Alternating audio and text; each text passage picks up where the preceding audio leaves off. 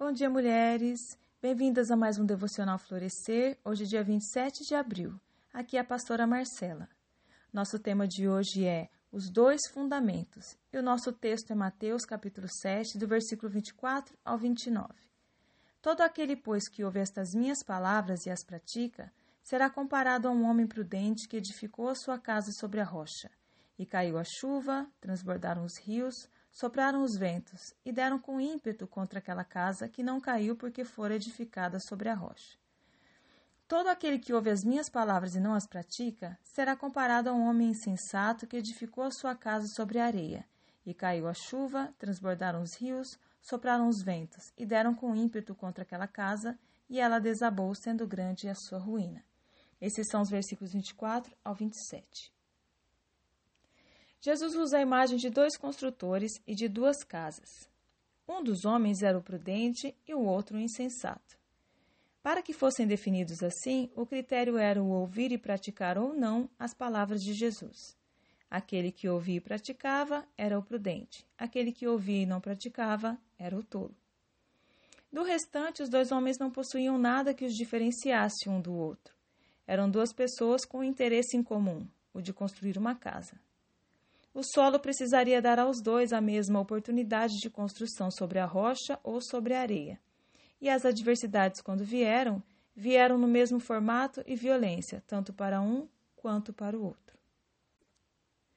O interessante é que o solo da região do Mar da Galileia parecia pedra durante o calor, mas qualquer construtor sábio cavaria mais fundo, cerca de três metros abaixo da superfície, até encontrar a rocha, sabendo que esse era o único modo para erguer uma fundação capaz de resistir às chuvas de inverno, que eram muito fortes. Em relação às casas, também não havia uma aparente diferença entre elas. Poderiam ser perfeitamente iguais em tamanho e conforto.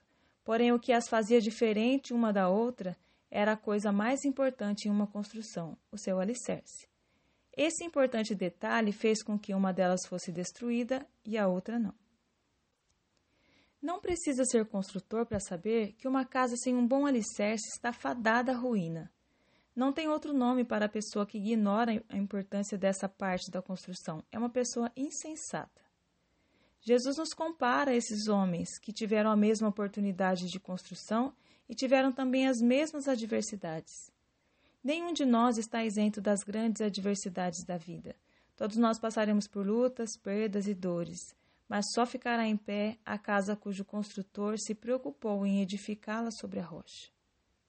Ouvir e praticar a palavra de Deus é ter um alicerce tão forte que, independente da tempestade, da inundação, dos ventos, não haverá abalo.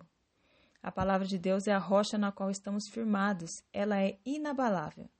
Enquanto nossa casa, nossas vidas e famílias forem construídas sobre esta rocha, permaneceremos em pé.